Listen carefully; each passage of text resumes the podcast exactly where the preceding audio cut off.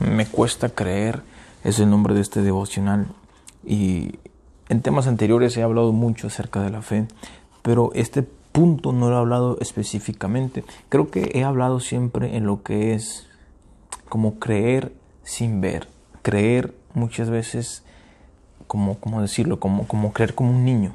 ¿Sí me explico? O sea, que tú le dices a un niño, Santa Claus existe, los Reyes Magos, le inventas historias y ellos realmente creen y esperan a Navidad y esperan en enero su regalo porque ellos han creído lo que tú les has dicho, aunque no sea verdad. Pero ellos yo no, tienen esa fe de niño y yo siempre he especificado esa fe. Pero hoy quiero hablar el otro lado de la fe, que viene siendo cuando me cuesta creer lo que me estás diciendo, me cuesta creer que Jesús sana, me cuesta creer que Jesús quiere bendecirme, me cuesta creer que puedo ser salvo por creer en algo que ni siquiera nunca lo he visto. En ese tipo de fe es donde me quiero enfocar este día. Porque en, en la Biblia cuando nos habla de la fe, que dice que es la, es la convicción de lo que espera, la seguridad de lo que no ves, no me había dado cuenta pensar que menciona la palabra convicción. Convicción es tener la plena seguridad de algo. Entonces, te está diciendo la fe esto que no me había puesto a pensar, otra vez lo, lo menciono. Te dice la fe que tienes que estar completamente seguro, tienes que tener una seguridad tan alta en lo que estás esperando. Y esa convicción muchas veces no solo... esa convicción la podemos obtener como la fe de un niño, you que cree por convicción, el, tú le dices Santa Claus existe y él se lo cree, y y él está esperando diciembre, él toma, eh, toma eh, lo que tú le dices y lo toma con una completa seguridad. Pero bueno, ahora nosotros, si tú eres de esta parte que me cuesta creer, ¿cómo obtengo esa convicción? Pues es sencillo, o sea, para tener la seguridad de algo, es cuando te metes, es cuando accionas o es cuando pasas para, para tener la seguridad. O sea, por ejemplo, a ti, a ti, si ya estás grande, yo no te puedo decir Santa Claus existe y viene en diciembre, porque va a llegar diciembre y te vas a dar cuenta que no pasó nada. La convicción, en nuestro caso, cuando nos cuesta creer, hay, hay un ejemplo que, que, tengo. Por ejemplo, si te dicen, si le dicen a dos personas, en esta carretera que vas a ir de, no sé, de una parte a otro lado, vamos a ver del punto A al punto B. En esta carretera, si tú subes a más de 80 millas por hora, tu, eh, tu carro se va a empezar a, a, temblar y te puedes chocar o, se puede volcar. Y tú dices, ¿cómo es que si sube 80 millas va a pasar eso? Si te das cuenta, ahí no tenemos la convicción de lo que nos está diciendo esta persona. Entonces, aquí tengo un carro de este cubo de madera. Entonces, eh, por ejemplo, tú no lo crees, o sea, ¿cómo, ¿cómo es que si pasa 80 el carro se va a volcar? Entonces, si tú estás en la carretera del punto A al punto B y le subes a 80 y realmente te das cuenta de que el carro se está empezando a vibrar y, está a punto de volcarse, tú le bajas la velocidad, bajas, 80, bajas menos de, de 80. ¿Por qué? Porque ahora tienes la convicción, tienes la completa seguridad que si subes de la velocidad que te dijeron, tu carro se puede volcar. Y en ese punto es donde obtienes la convicción, es donde obtienes la perfecta seguridad que lo que te estaban diciendo era, era cierto. Y creo que es un... Eh, esta es la diferencia entre la perspectiva y, y, la convicción. O sea, la perspectiva lo vemos en un niño, que él realmente tiene la convicción en una perspectiva de lo que va a esperar.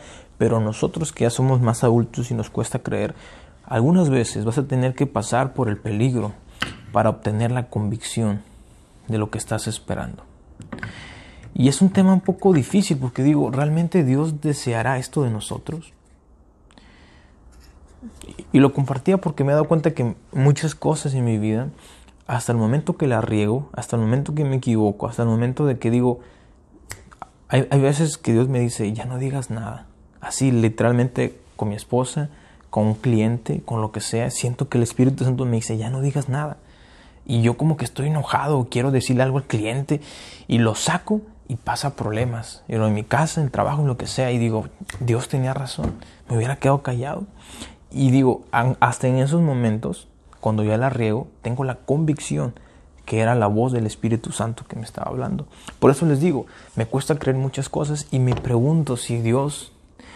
En la Biblia sí nos enseña que bienaventurado el que no ve y cree. Pero ¿qué hay como de, la genera como de las personas como Tomás?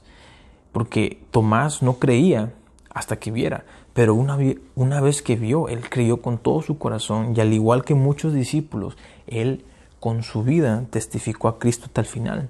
Entonces yo me pongo a pensar en esto. De repente muchos de nosotros o en, algunas áreas nos cuesta creer cuando Dios nos está hablando.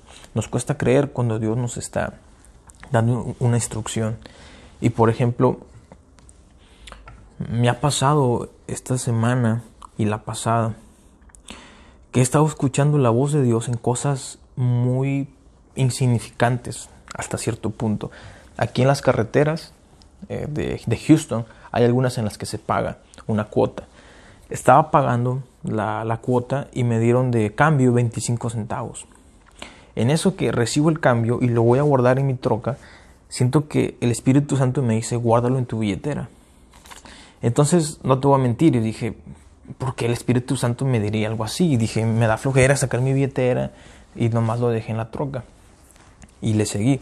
Y a las pocas horas fui al supermercado estaba comprando y todo, y, y, lo que me gasté eran como 13 dólares con 62 centavos. Yo checo mi billetera y busco los centavos para ponerlos primero, y checo que tenía como 44 centavos. Y dije, ah, si tuviera un 25 centavos, y en ese momento dije, no puede ser. Hace un par de horas Dios me dijo que pusiera los 25 centavos en mi billetera. Y dije, oh, man, lo hubiera obedecido. Y el día miércoles, hace dos días, estaba a punto de irme a la iglesia, estaba aquí en mi casa, mi esposa había trabajado ese día y yo siempre suelo parquear mi troca del lado izquierdo de la casa y yo, y, yo me meto por la parte de atrás de la casa, no me meto por la parte principal. Y ese día que ya estoy un poco apurado, me estoy alistando y ya me voy a ir, me voy a salir por la parte de atrás de la casa y Dios me dice, vete por la parte de enfrente. Y yo digo, ¿por qué? ¿Qué, cuál es la diferencia? Y dije, bueno, pues yo no lo voy a hacer. Cuando me salgo por la parte de enfrente, mi troca estaba parqueada en la parte de enfrente. Y digo, ah, sí es cierto, lo parqué aquí porque mi esposa aún no trabajaba y ni me había acordado de eso. Y en eso que digo, oh, tenías razón, Espíritu Santo, otra vez. Por eso querías que me saliera por aquí. Como te digo, son cosas que no, no es de que me salvó la vida, o sea, me ahorré tanto dinero. Fueron simplemente cosas pequeñas que me costaba creer que era Dios que me estaba hablando, pero creo que, porque yo pensé que era yo mismo, yo, yo pensé que era mi pensamiento que me estaba diciendo, vete por ahí, guarda los 25 centavos, pero me di cuenta que creo que Dios quiso llamar mi atención y en esa área que me costaba creer que Dios está hablando, aprendí a través de pasar por ese momento y tener ahora la convicción que realmente era la voz de Dios. Entonces, si a ti te cuesta creer, yo creo que podemos tener la oportunidad como Tomás, que Tomás fue sincero y dijo, si yo no veo los agujeros en sus manos y meto mi mano en su costado, yo no voy a creer. Y aunque no se ve como que Dios lo reconoce, pero al él declarar esas palabras hasta de repente como una oración, Dios cumplió su oración. Dios dice, bienaventurados los que no ven y creen. Pero los que aún piden confirmación y aún quieren tener la convicción para creer en Jesús, creo que también logran ciertos, cierta reconocimiento. Creo que también logras tener una visión diferente de lo que es tener una convicción en creer lo que no tienes.